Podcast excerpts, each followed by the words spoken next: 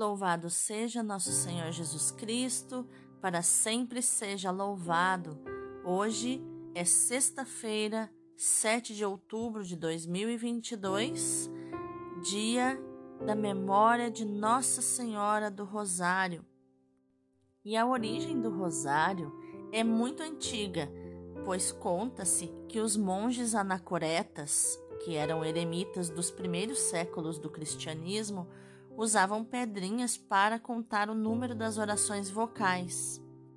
E como eles queriam contar as orações, o doutor da igreja, São Beda, chamado de o Venerável, ele sugeriu a adoção de vários grãos enfiados em um barbante, como o, o terço que a gente, o terço ou o rosário que a gente conhece hoje. E ele foi se transformando com o tempo até que no ano 1214 a igreja então estabeleceu a forma e o método que é usado até hoje. Sua origem se deu com a revelação divina da Virgem Maria a São Domingos de Gusmão, fundador dos Padres Dominicanos. São Domingos era muito preocupado com a conversão dos albigenses, também conhecidos como cátaros, que era um grupo de hereges de caráter gnóstico e maniqueísta, sendo até mesmo protegida por bispos e nobres da época. Essa doutrina era herética porque negava a existência de um único Deus, negava a divindade de Jesus e direcionava a salvação através do conhecimento, etc. Um dia, quando São Domingos foi para a floresta rezar, na solidão, ele recebeu uma orientação da Virgem Maria. Ela disse: Querido Domingos, você sabe de que arma a Santíssima Trindade quer usar para mudar o mundo? A principal peça de combate tem sido sempre o saltério angélico, que é a pedra fundamental do Novo Testamento. Quero que alcances estas almas endurecidas e as conquiste para Deus com a oração do meu saltério. A partir daí, são Domingos começou a a partir daí Domingos começou a divulgar e ensinar o saltério angélico, que são os salmos angélicos. E num segundo momento, numa nova aparição, Nossa Senhora apareceu ao beato Alano em 1475, mais ou menos, lhe pedindo que reavivasse essa prática.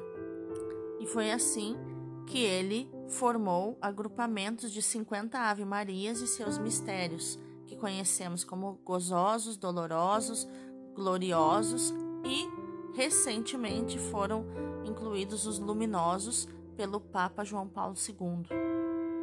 Existem muitíssimos testemunhos da devoção do, ao Santo Rosário que você pode buscar, né? É, tem o, o, o testemunho da Batalha de Lepanto, tem outros milagres também realizados através atra, realizados por Deus através dessa devoção ao Santo Rosário. Então, hoje é um dia muito especial. É um dia, é o dia de Nossa Senhora do Rosário. Nossa Senhora do Rosário, rogai por nós. Senhor Deus, pela intercessão da Virgem Maria, Santíssima Senhora do Rosário, eu peço o amor dela no meu coração, o amor dela pela tua palavra, Senhor, no meu coração e no coração de quem me acompanha e quem me escuta. Inflama o meu coração com a tua palavra, Senhor. Inflama o meu coração como o coração da Virgem Maria foi inflamado, foi incendiado pelo teu Espírito ela que foi transpassada pela espada no coração, e a espada é a espada do Espírito, que é a palavra de Deus, que eu possa ser transpassada também, que o meu coração possa ser transpassado pela espada do teu Espírito, que é a palavra de Deus. Amém. A primeira leitura é Atos 1, do 12 ao 14. Depois que Jesus subiu ao céu, os apóstolos voltaram para Jerusalém, vindo do Monte das Oliveiras, que fica perto de Jerusalém, a mais ou menos um quilômetro. Entraram na cidade e subiram para a sala de cima, onde costumavam ficar.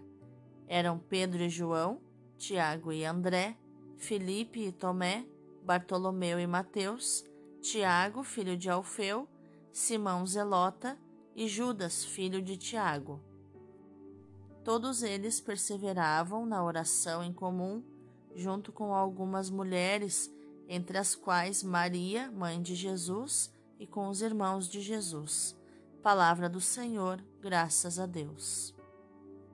O responsório de hoje é Lucas 1, versículo 46 e seguintes, que é a oração do Magnífica.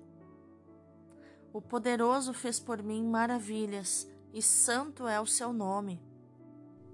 A minha alma engrandece ao Senhor, e se alegrou o meu espírito em Deus, meu Salvador, pois ele viu a pequenez de sua serva.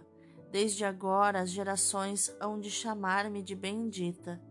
O poderoso fez por mim maravilhas, e santo é o seu nome. Seu amor de geração em geração chega a todos que o respeitam. Demonstrou o poder de seu braço, dispersou os orgulhosos, derrubou os poderosos de seus tronos e os humildes exaltou. De bem saciou os famintos e despediu sem nada os ricos.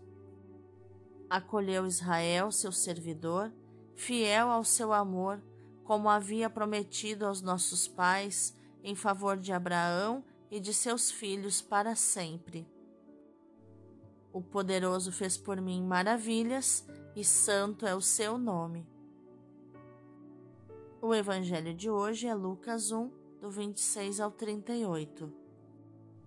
Maria, alegra-te, ó cheia de graça, o Senhor é contigo, és bendita entre todas as mulheres da terra.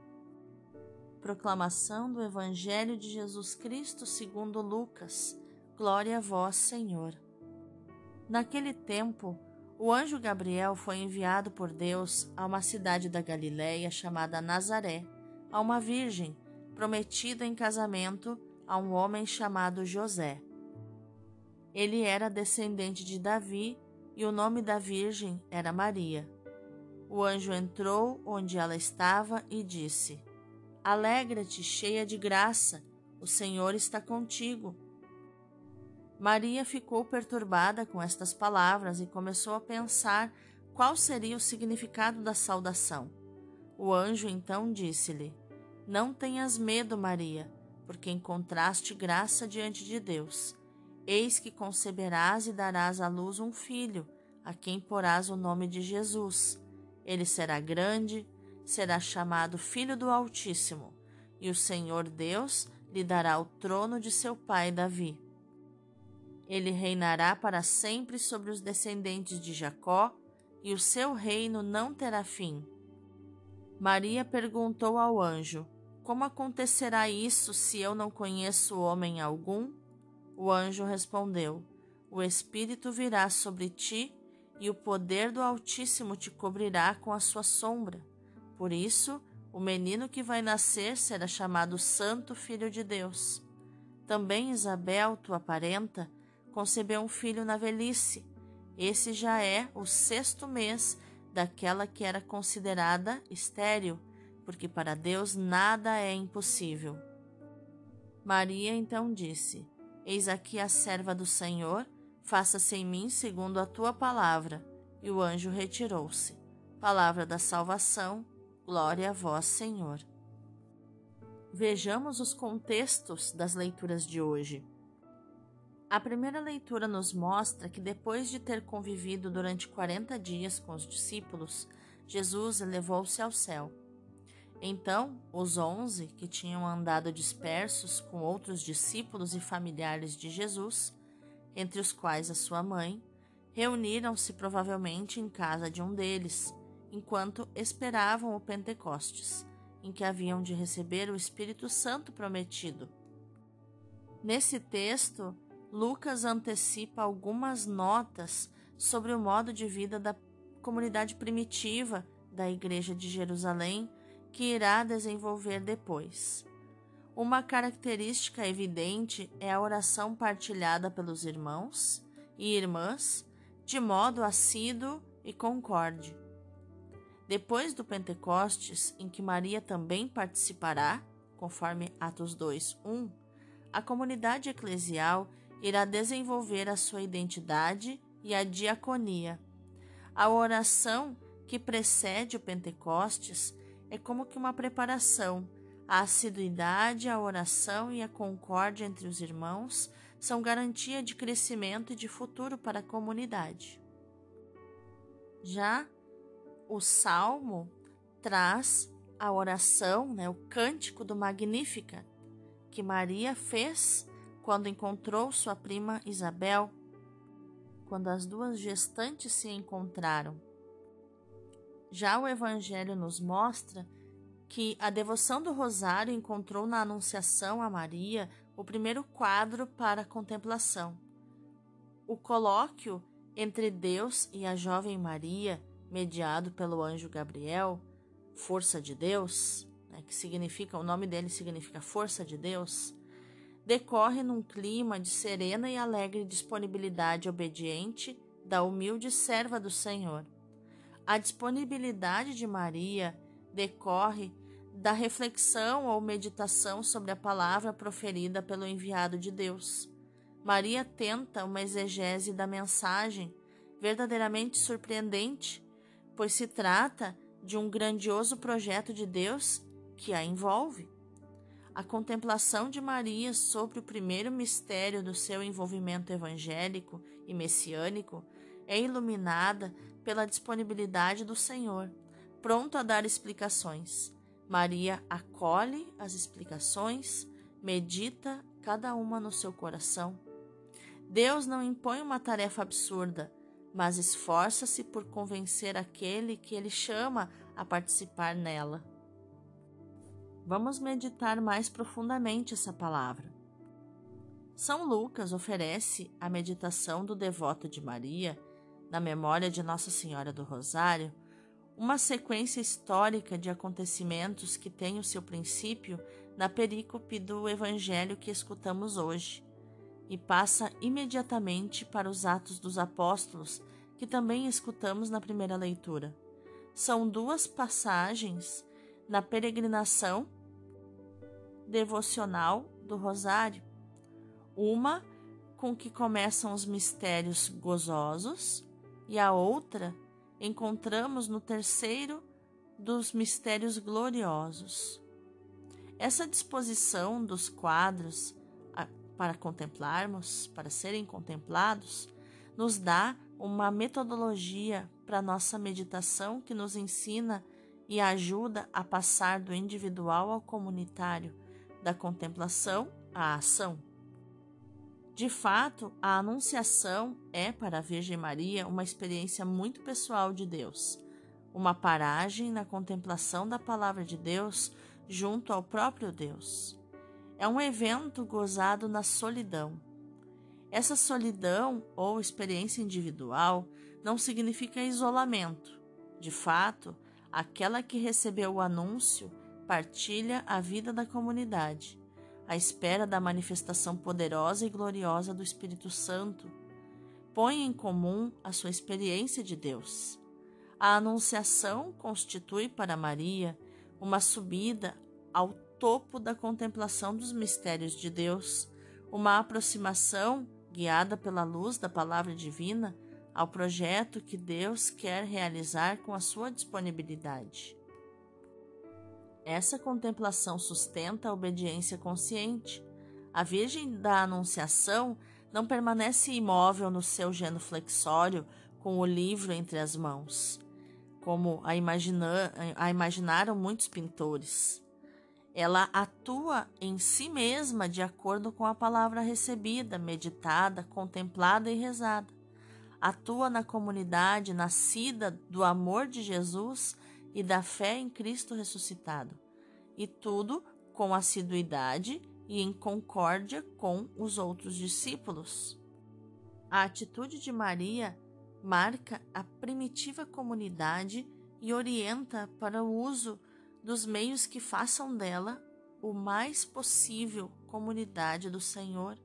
A assiduidade ao ensino dos apóstolos, a união fraterna, a fração do pão, a oração e a partilha dos bens. Os primeiros monges pretendiam viver este mesmo espírito que animou primeiro a Maria e depois a comunidade de Jerusalém. Daí a importância que davam à escuta da palavra, à oração, à Eucaristia, à partilha de bens, à união fraterna. O mesmo Espírito deve animar as nossas atuais comunidades. Daí a necessidade de usar os mesmos meios. Vamos orar?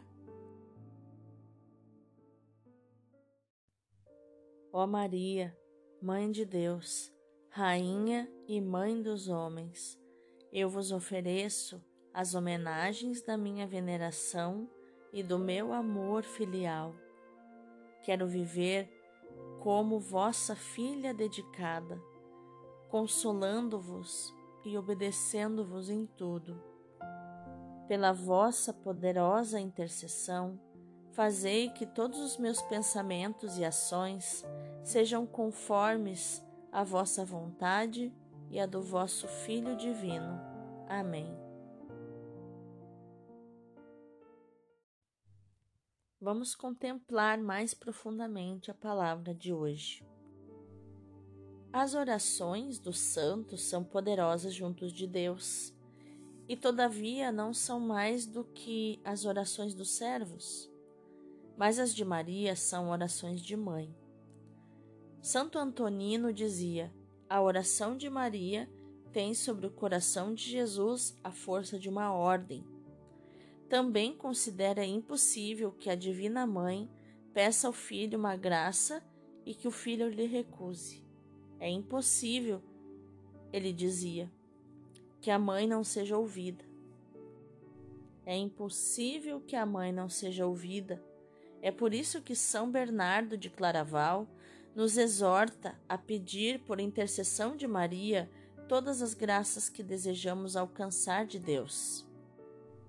Procuremos a graça, ele escreve, mas procuremos-la por Maria, porque ela é mãe. Ela é sempre ouvida e não pode obter uma recusa. Deste modo, vemos a imensa família dos cristãos recorrer a Maria como mãe amada e dedicada. Quem poderá contar os santuários, os altares, as imagens, as bandeiras, os escapulários, as imagens de Maria? A todo momento, de todos os lugares da terra, se eleva um apelo filial. Santa Maria, Mãe de Deus, rogai por nós, pecadores. E eu mesmo, eu mesma grito: Augusta Mãe de Deus, rogai a Jesus por mim. Vede as misérias da minha alma e tende piedade de mim. Sim, rogai e não cesseis jamais de rogar por mim, enquanto não me virdes no céu, segura da minha salvação eterna.